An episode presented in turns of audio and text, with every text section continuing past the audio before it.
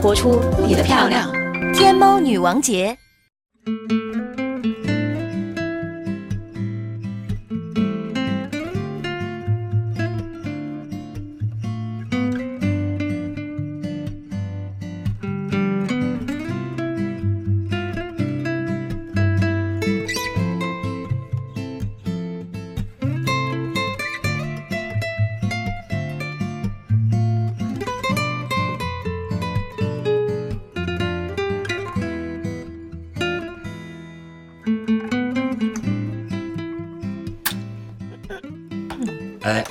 天是。最男女平等了，男一半儿，女一半儿啊！而且呢，既然是女性话题，我动议，咱们也别给女性烧香了，咱们点蜡烛，这意思不是一样吗？而且还是白色的蜡烛，白色蜡烛，咱们就用这个这个烛光嗯。来这个祝愿咱们这个所有的女性，是就像？圣母一样，是吧？因为这个用白色蜡烛嘛。我看你今天先穿成神父一样，祝愿这个所有的女性活出自己的漂亮，对不对？所以呢，这个呃，好敷衍。真的。哎，有烛光，呃，没晚餐，这个我也是表明我多年来对女性承诺的这个真相，是不是？但是你看，我们这儿都变了，而且呢，这个为了欢迎两位女嘉宾，呃，不仅是他们找了花，我还从专门从自己家里带来这个花送给你们俩。月姐，哎呦，我的月天！姐，月月月姐，你会认识眼盲症啊？这是玫瑰行吗？玫瑰行吗？是吗？当然，在我们家也就摆了一个星期，有点 有点残了啊，有点残了。果然是文文文涛的手笔，真的是够，嗯嗯，就在他这已经算大手笔了，是吗？不是嗯，就是我不晓得对我而言啊，我每次人家送花，我就讲说你送什么都可以，但不要送我红玫瑰。嗯，我也不晓得，我觉得红玫瑰是一个特别，土，不要讲土，就是比较艳俗的，嗯，颜色也好，这个花型也好。对不起哦，你还是很漂亮的。对，你不能随意贬损我对女性的审美啊！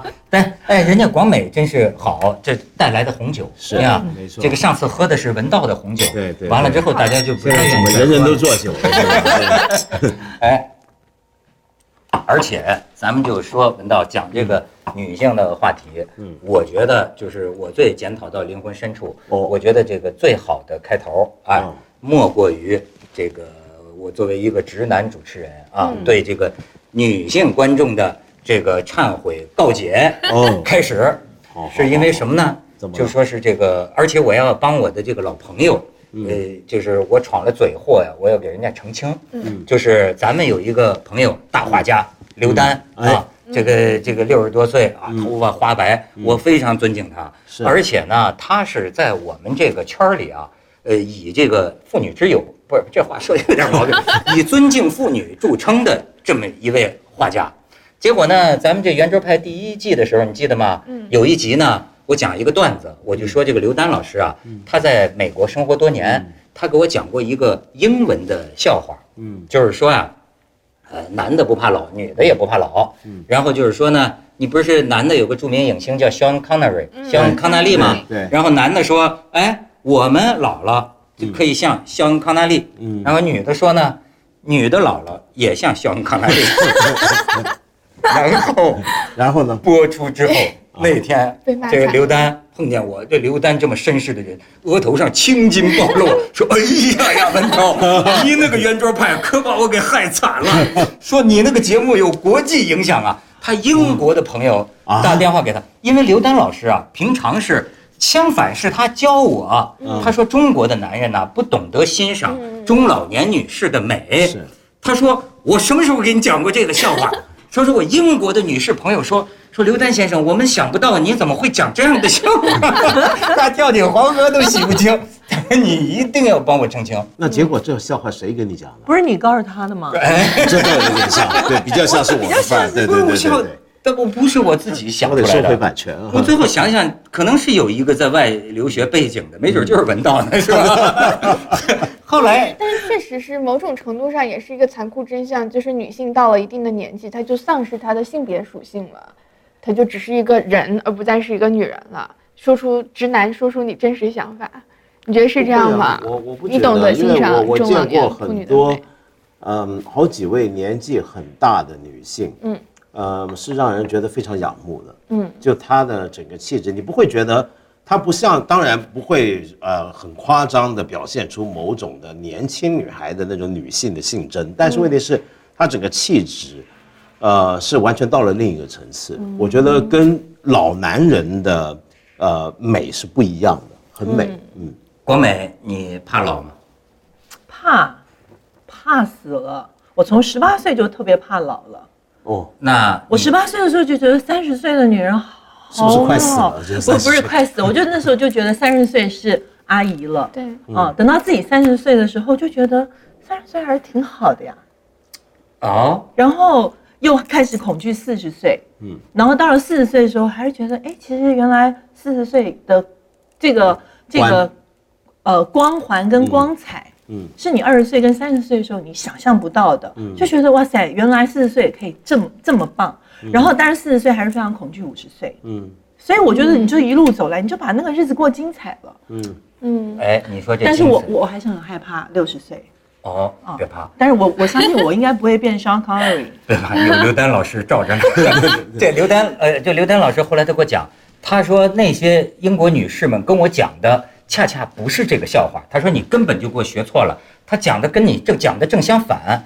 他说他这些英美女士当时跟他讲的是什么？说我们年轻的时候希望像伊丽莎白泰勒，嗯你知道那个影星吗？好莱坞影星伊丽莎白泰勒，伊丽莎白泰勒八任丈夫，这对家伙多是啊！然后就是说，我们老了也希望活得像伊丽莎白泰勒，哦激情燃烧的岁月。哦，但是怕老确实是非常真实的，这个即使是理性告诉自己每个年纪有每个年纪的光彩，还是会害怕。我前几天就是去按摩的时候，然后那个按摩的小弟弟就问我多大，我说八九年的，他说哇一点都看不出来。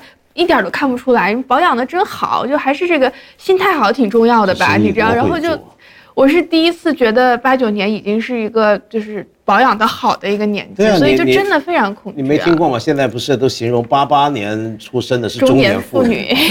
对啊，都是中年妇女了。呃，对，就是刺杀那个金正男的那个，金正男的那个说是出生于一九八八年的 中年女性。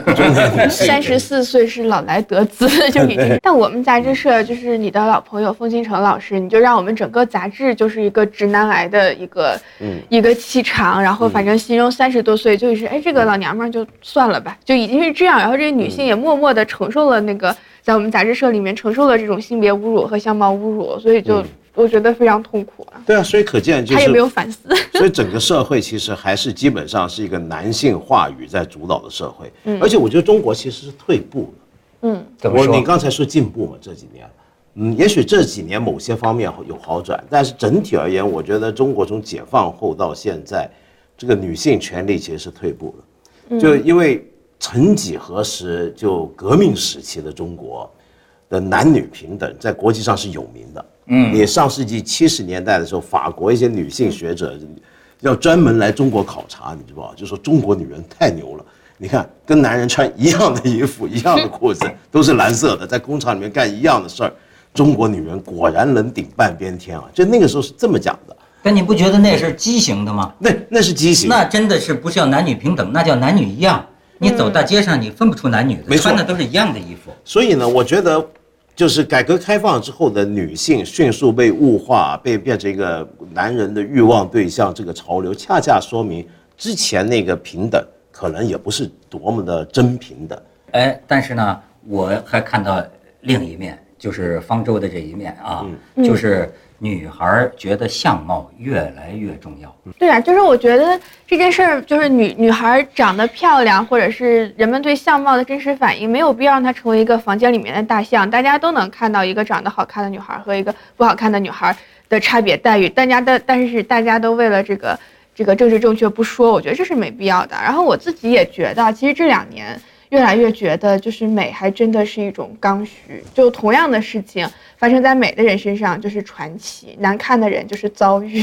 所以，所以，所以就是，就特别是因为我写东西嘛，然后我觉得发现，你看到就是所谓历史上的这些才女啊，或者是被当做名女人的，就还都真的是长得好看的女性，就是因为她们的，我觉得就因为长得好看，那她那她获得的这个机会，在这个男权社会获得的机会也更多，那他的这个故事也更多，那他本人的传奇性就是给他的作品加了分，所以就是美的人确实比较容易活成传奇。你为什么不觉得那是一个 total package？它是一个一个整体的概念。嗯你之所你现在说我们不指名道姓说哪位才女，但是你不觉得那些才女，如果她没有那些才的话，你不会真心觉得她这么的漂亮。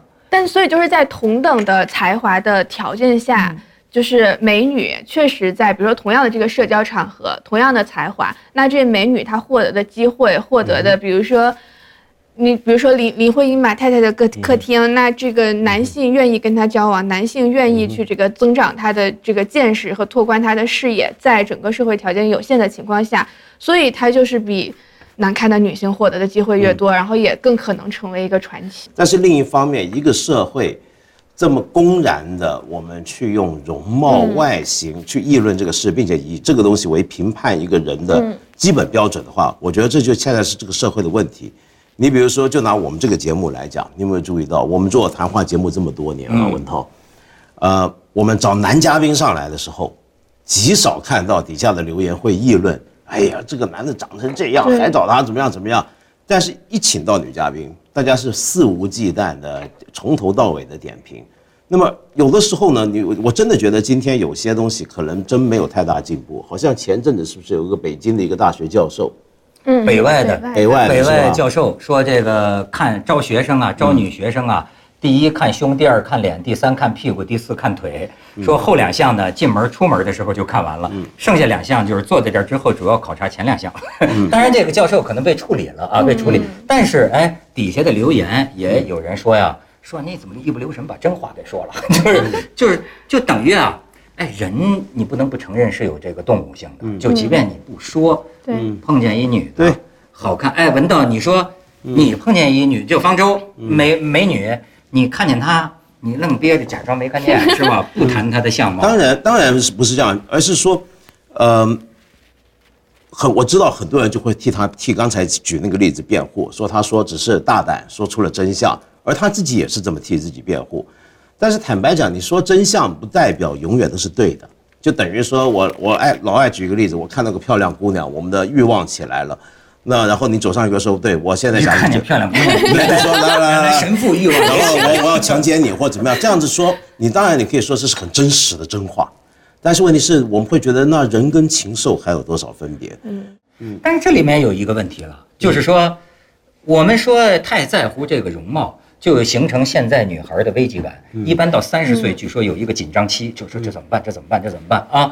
那么怕自己人老珠黄呗。可是呢，你从咱刚才我就说这个这位画家啊，刘丹老师说这个，哎，他你看就是说，在我眼里。他就真能觉得我能欣赏中年女性的美。我一开始觉得他装呢，但是后来我去趟巴黎，我也发现呢，这个巴黎老太太是嗯漂亮，嗯，人家呢也没放弃，是吧？嗯打扮的都特有。我一直记得这个一个巴黎老太太跟我这个回眸一笑，你记得吗？就是我有一次我第一次去巴黎的，我看呆了，一个老太太穿的那叫一个帅呀，跟广美似的，咔咔咔过来，而且你说她这个风情，她注意到一个小伙子，我一直这么看着他，结果呢，他非常有意思，经过我之后啊，嗯，老太太哎跟我调把情，你知道吗？就是有点这意思。哎呦，我就这个这一个眼神儿，不是我给你以后你就开始注意老年妇女了。哎，我给你看照片，他们在巴黎街头说有几个老太太的照片，你看看啊，嗯，是不是有范儿？所以说你人家老了怎么看不出这种危机感？哎，一样在在在街上这么美。所以就是还是不能自己放弃自己的这个性别特征。我觉得中国有一点的这个教育啊，就我我小孩受到的教育会觉得这个老不就觉得小孩爱漂亮是一个问题。就是说，这个女孩不能觉得自己长得好看，或者太太在乎这个。比如刚刚我录节目之前，我就问你，就我美吗？就不是说这个要表扬，是因为我真的丧失了这个判断标准。因为小时候就觉得爱漂亮是不好的事儿，然后老了之后也是强迫老太太放弃她的这个性别追求，不能穿太花哨的，不能穿太红的，太怎么样？所以，这是我觉得这是教育的一个问题哎，就在小孩和老年都强迫他放弃自己的性别特征中。国好像我觉得还不只是要女人放弃这方面，男人也很放弃。你不觉得中国的男人一大半都自暴自弃的吗？处于那种状态，就是，呃，我觉得一辈男子都在人这个危机，放弃这一辈子都在放弃。你比如说，我们男的很多时候你见到那个男的是从小就被要求，就是一个男的太在乎外表或怎么样，就很娘们儿。嗯，然后到现在我们社会上成功人士典范站出来呢，就是你觉得外形上面。总还是可以有很大改进空间，这不只是指身材，而且衣着各方面是不是？对就我觉得很奇怪，我们整个社会好像都都没有这些要求。不是，我觉得就是我刚认识文道的时候，大概是呃二十不是十十几年前了，20将近了二十年前刚认识文道的时候，他就是完全放弃的那种。人，对。就穿一老头衫儿啊，走台了。我说见过难看的，没见过这么难看的，还上电视。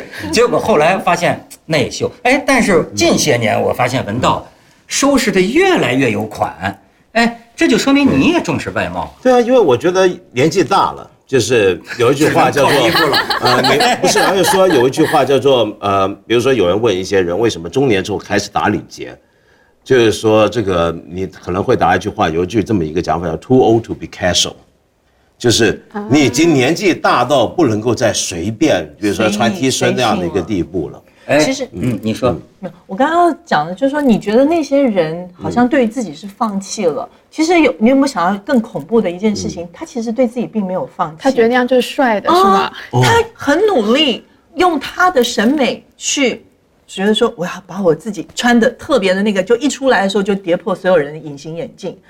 我觉得这个可能比放弃自我更恐怖吧。你你说的这个地方我我还可以给你看一个看看一个朋友的这个照片啊，但是这个照片主要是为了这个回应一下观众需求，我是多么全心全意，对吧？就是我们在就是那个说吧文涛那个微博上不是要做这个女生派嘛，就问大家就关于女性问题，大家都关心什么呀？好家伙，就是。七百七十条谏言呐、都非常重要。比如说讲代孕的问题啊、讲这个女性的产假的问题啊、那工作中遇到的性骚扰问题啊，都非常重要。但是呢，始终有一条永远给顶在第一的位置上，你猜竟然是什么？什么？是什么？务必深度剖析你对俞飞鸿的感情。所以我说，你是完全被揭发了，是不是是？我就看看哎呀你看于老师，哎，因为我觉得你看于老师这样子，人家都这样子对你了。对啊，你可千万别辜负他，我真觉得他挺好。不是对，哎，为什么不是说说说他被什么呢？对对对对我对，我其实更像是他于老师辜负他，没有以于老师的性格。我当然了，我跟人家于飞鸿老师，我是高山仰止啊，止于至善。谜底 谜底。见着他，我就跟把自己善了一样。所以，哎，这就是受于老师教育多年。我我想他，大家对他的称呼叫什么呢？叫冻龄美人儿。嗯，哎，我觉得这很有意思。我哎，我当时我就想，我想假如说咱就说再过一百年嘛，当这个于老师脸上出现第一道皱纹的时候，我就要跟他说你终于解冻了，真是春暖花开啊！不，我的意思是说。为什么大家赞美于老师说他他比我也就小几岁吧哈，就说冻龄美人，这意思是冻在了一个年轻时候的年龄上。嗯，也没有是状态动动在年轻时候的，他也不是有做这个十八岁、二十岁的打扮，就是动在他应有的年纪吧，嗯我觉得。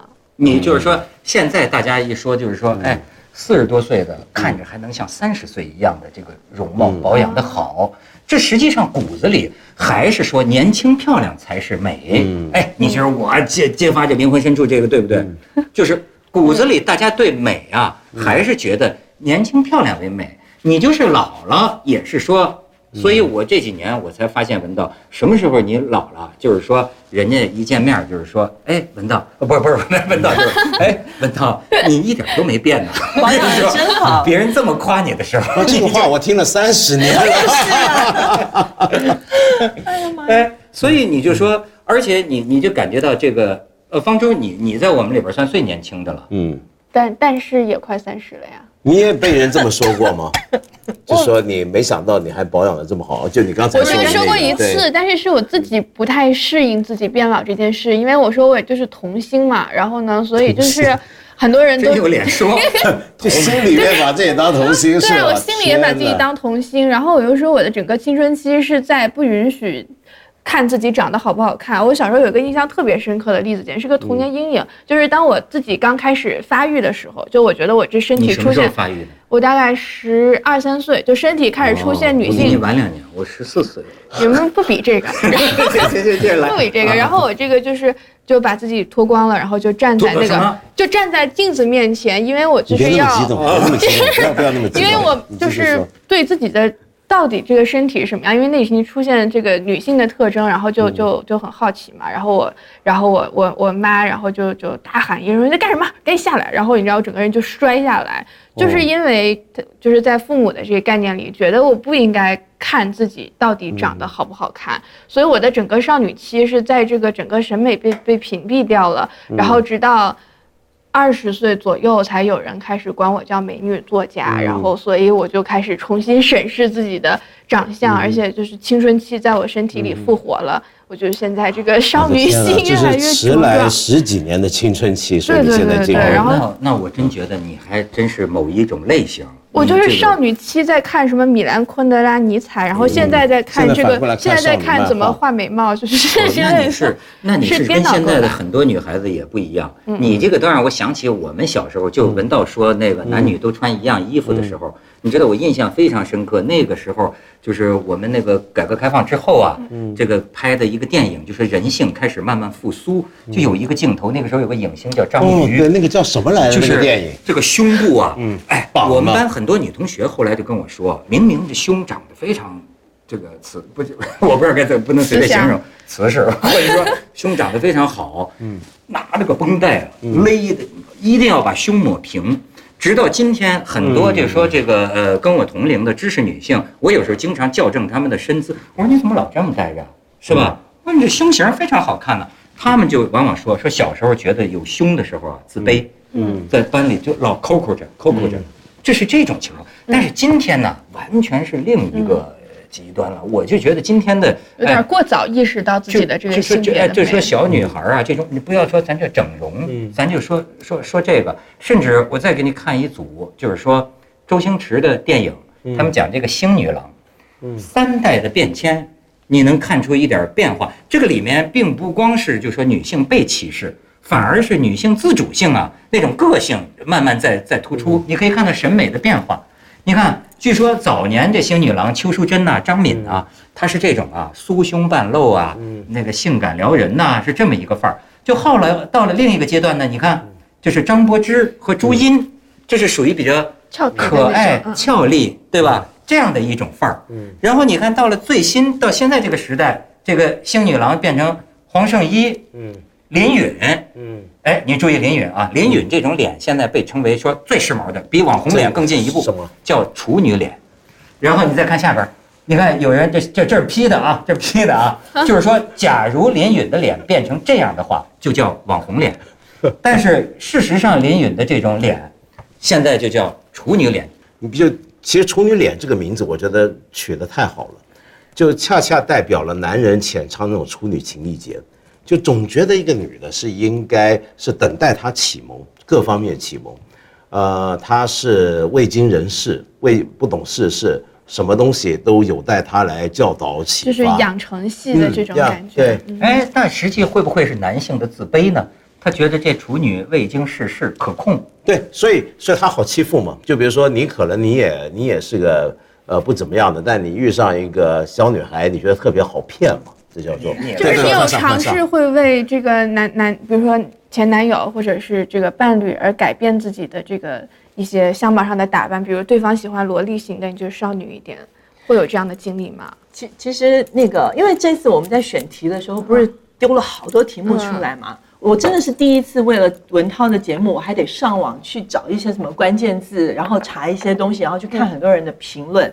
然后呢，那个时候就看到一个女性，我找我打了四个女性崛起，因为那个时候本来是说想讨论这样的题目，后来呢，在原来女性崛起真的是有一个 TED 的一个演讲，而且讲的特别的棒。我觉得除了内容很棒之外呢，下面的那些评论跟留言，我觉得特别的有意思，就有好多的这个可能应该真的是直男癌，他们写的是说女性崛什么起？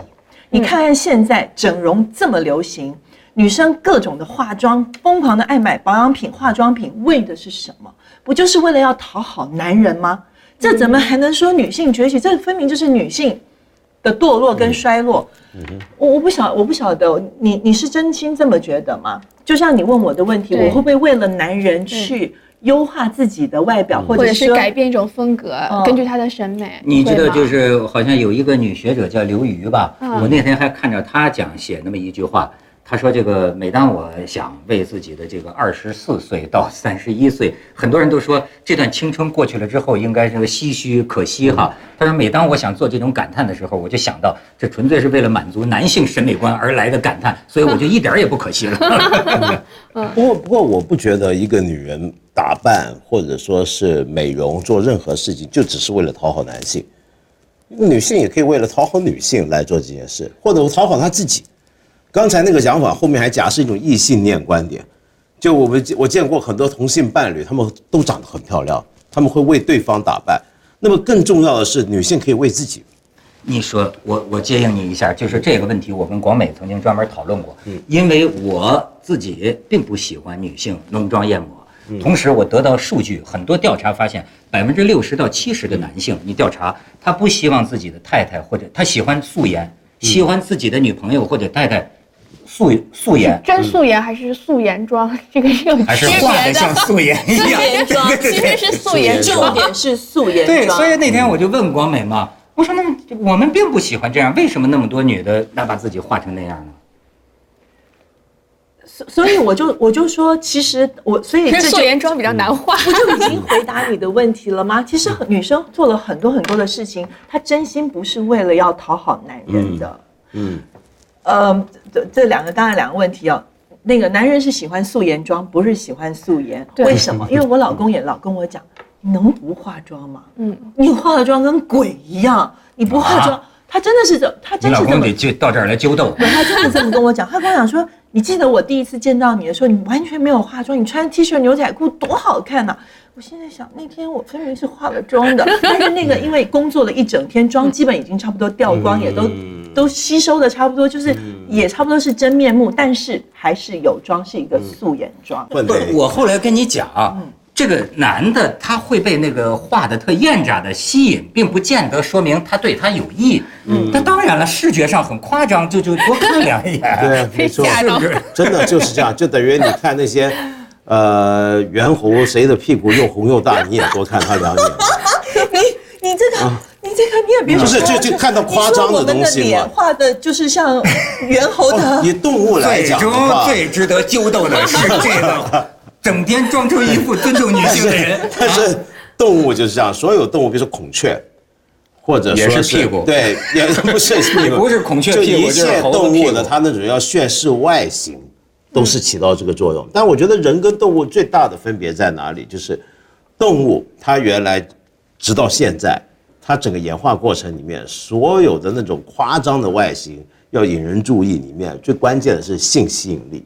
但是只有人类呢，慢慢慢慢演化出一个状态，就是有时候你看到一些年纪大的人，或者一些已经结婚、感情很稳定的人，男的也好，女的也好，他讲究自己外形或怎么样，那个时候他已经不太有觉得要再去勾三搭四，把一群的雄性或者雌性引过来那个状态，他真的就是因为他觉得对自己要有一种特别的要求，他对审美有一些特别的的看法，就说我觉得这个是人最是的对特别的状，态真的。是其实要说人性，我觉得最说到底啊，人都是艺术家，作品就是他自己。是啊，但是呢，你的作品就说活出你的，就 活出你的漂亮，对吧？但是你的漂亮有你的三观在里头。是啊，比如说，有的人就觉得啊，我觉得像一个老农民一样的范儿特别酷，嗯，那这就是他把自己塑造成这样，这就是他的作品，这是体现了他的审美。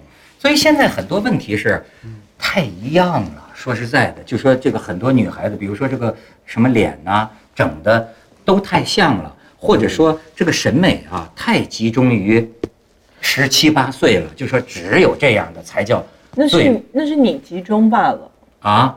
对，你怎么把我心事儿给是我说出来？觉得现在年那是被拿。我我不晓得，我比较宿命一点我我很赞同刚才文道说的，真的就是人跟动物的区别在哪？我觉得我真的觉得一个人的长相，我比较宿命。我觉得除了你是你前世的福报之外，还有你这一世的修行，你今生的修行加你前世的福报，造就出你一整个人的外形跟面貌。但是你。你十几岁、二十岁、三十岁，你一路这么修过来，其实你的样子会一直改变，嗯嗯嗯你的状态也一直在改变。你二十前年前认识他的时候，他虽然那个时候也很丑的没，法看啊。但是你不觉得他越来越帅了吗？对，所以说文道真正验证了那句话，修就是说四十岁之后的相貌要自己负责。但我是觉得我等，我六十岁看看会怎么样。对现在的 年轻的小女生，那年轻的小女生确实是，我觉得她们的审美就有你说的这个问题，就非常的单一嘛。那我觉得这个从三观上来看，我就经常说，一个人如果不看书，他的价值观就只好由他的亲朋好友来决定，因为他没有别的这个输入的渠道。那我觉得女性的审美也一样，就你没有这个别的广泛的，比如说你说阅读啊，然后。电影啊，或者什么艺术的审美，你就是靠网上的这些网红来决定你的审美，所以我觉得就会出现你这些问题，就是那些女生就是一模一样，因为她这也是很接受的渠道非常单一。是是，那那个是这，我觉得那我觉得这是媒体跟自媒体的问题。嗯我身边有一排的锥子脸，我身边有很多很多很正常，有很圆润的，有很处女型的，什么样的都有。嗯，哦，只是我觉得可能嗯他们声音比较大而已。但是就说有一件事儿，是不是跟男女平等没什么关系？就是说啊，永远的女性的相貌在人们的心里就是比较重要，嗯，能不能这么说？我觉得是啊，就是人首先是个美学动物嘛，然后才是一个那男的呢男人其实也很重要，也很重要啊但是社会集体放弃了的时候，嗯哼，没放弃啊！我觉得现在很多阿姨们都捡回来了。好家伙，现在我们公司要是来一个小帅哥呀，哎呦，这女同事们整天围着他呀。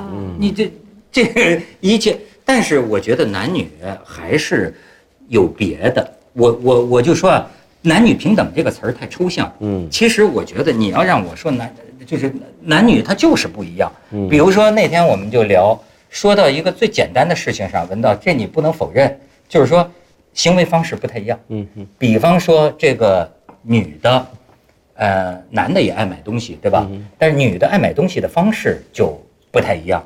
你比如说啊，那天他们说，就说女孩儿像你们女孩约了这个见面，我就发现在我这个男的看来啊，就你们这是个非常奇怪的一种行为，你知道吧？比你比如说，你们在一块儿，这个男的肯定不会，比如说我跟文道说，哎，一个月没见了，那见个面聊聊吧，行，约哪儿啊？那三里屯吧？然后吃完饭咱们逛街。你看这女的爱逛街，然后你看女孩儿见面就是俩人逛街，在商店里这么看看看。然后呢，哎，我跟文道说 逛街逛一半儿，咱们俩还得喝个珍珠奶茶去。这个，你你你说这个男的绝对不会这么约会的。嗯。我们现在都不逛街了，我们都上天猫而已。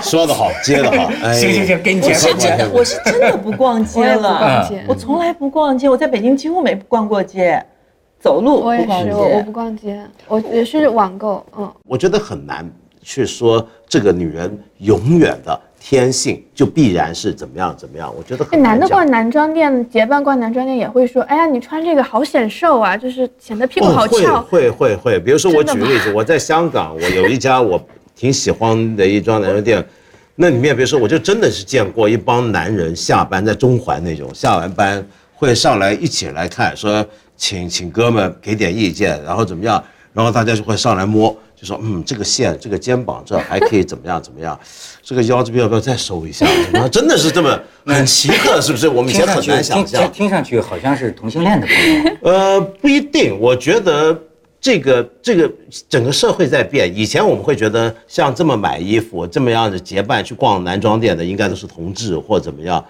嗯，但是我觉得最近几年在变了，就同志非同志之间、男跟女之间的许多的很绝对的区隔正在模糊。你们说，就说，哎，女性是不是购物欲比男性强？反正我是我写东西之前，每天先要网购差不多一个小时，啊每天。买都买是你的什么呀预热是吧？买什么？对我就是靠这个打起精神，我不我我我不我不看啊，我就是我不买啊，我就是看。然后呢，哦就是然后把一个个放到那个什么购物车，然后再再挑选，然后我每天必须一个小时热那你最身，后会买到东西吗？也不一定买，但是就是看那你都看什么？衣服啊、鞋呀、然后我倒不太喜欢看包，然后就是小东西啊，就是这样，这种快感是什么感觉？超快乐的，你你比如说？男的，他可能进行点性活动，他操一下多巴胺分泌，他很兴奋；女的，她看见这些，对对，她也未我。觉得就是想象这个东西属于我，然后然后你知道这个想象的过程就非常让我觉得愉悦，因为我刚刚也说，我小时候是在一个被剥夺了这个性别审美的一个，我我第一件有自己的衣服是十二岁的时候，有一件美特斯邦威的红色夹克，我大概穿了三年，美特斯邦威没有植入广告，你这么今天讲的大派送啊！我印象非常深刻，然后就直到它的这个这个口袋已经破了，然后才被淘汰出来。所以我这三年就一件，然后第二件是一件我哥哥穿穿坏了的一件李宁的夹克，又穿了两年。所以就是你知道，我就开始报，然后到大学的时候，我发现了这些网购，然后我就开始报复性的每天想象各种好看的东西在自己身上，天才都是被钳制出来的。不，他呢是这就个，每天以一个小时，然后结束之后再一个小时。他这个是是过去仪式，是不是仪？式童童报复报复性的这个逛街，对，然后以及那个女性意识的复苏就在我身上。然后因为到了三十岁，现在开始开一些保养品了。对你你你真的你属于是晚开窍。对，你把她是苦大仇深的这个过去，所以使得你这个，我觉得你现在不算特别典型的女性，不是这话怎么说呢？就是不是跟 很多女孩不太你应该一样。你应该现在把她当成一个十六岁的女孩看，应该是这样子。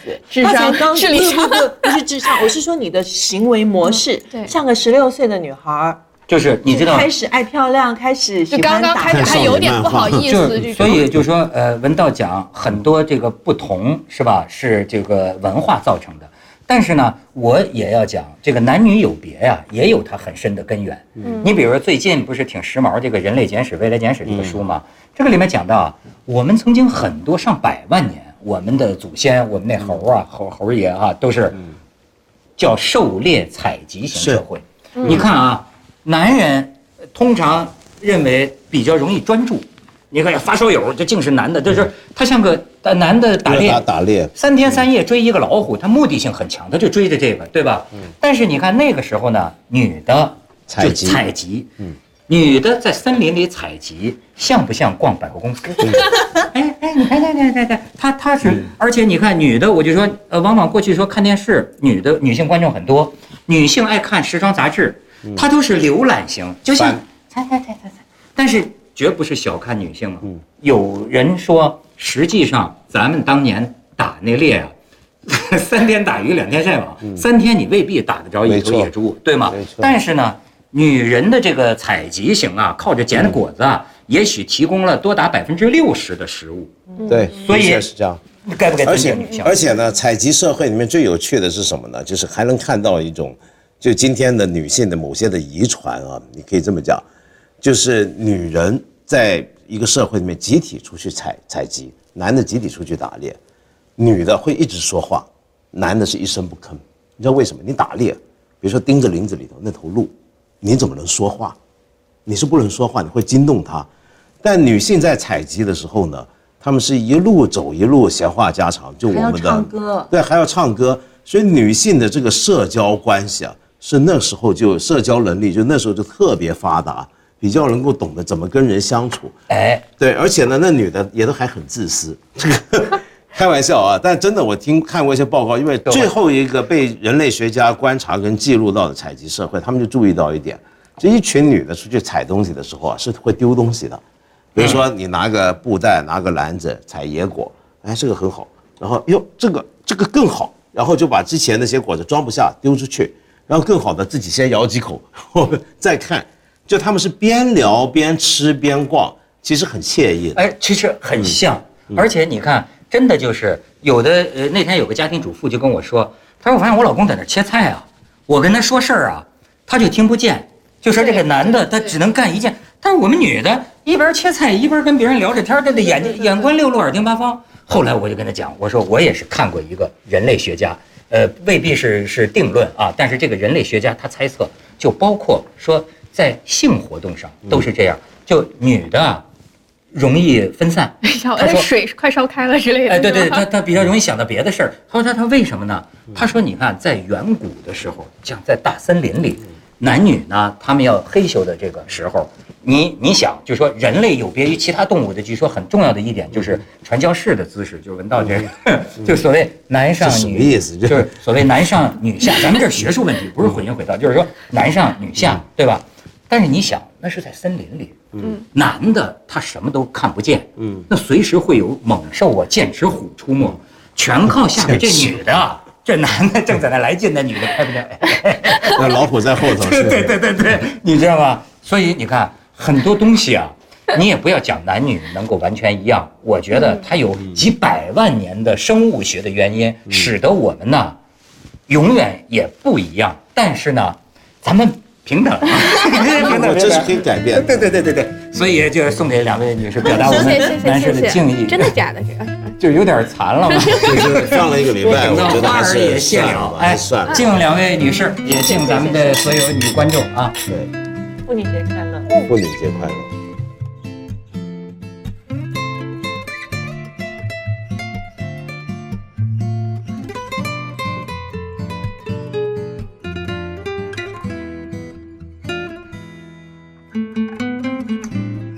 说我们年轻的时候希望像伊丽莎白泰勒，嗯你知道那个影星吗？好莱坞影星伊丽莎白泰勒。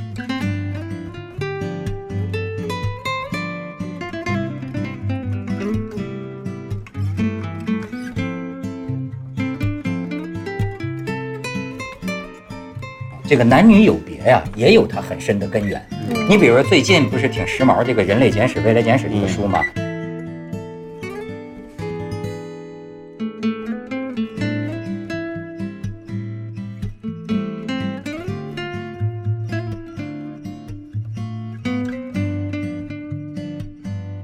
然后男的说：“哎，我们老了可以像肖恩康纳利。”然后女的说呢：“女的老了也像肖恩康纳利。”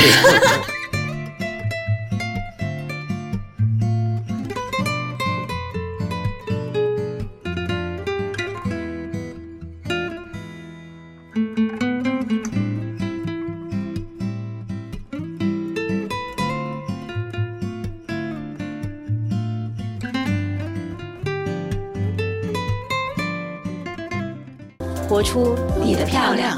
天猫女王节。这世界很酷。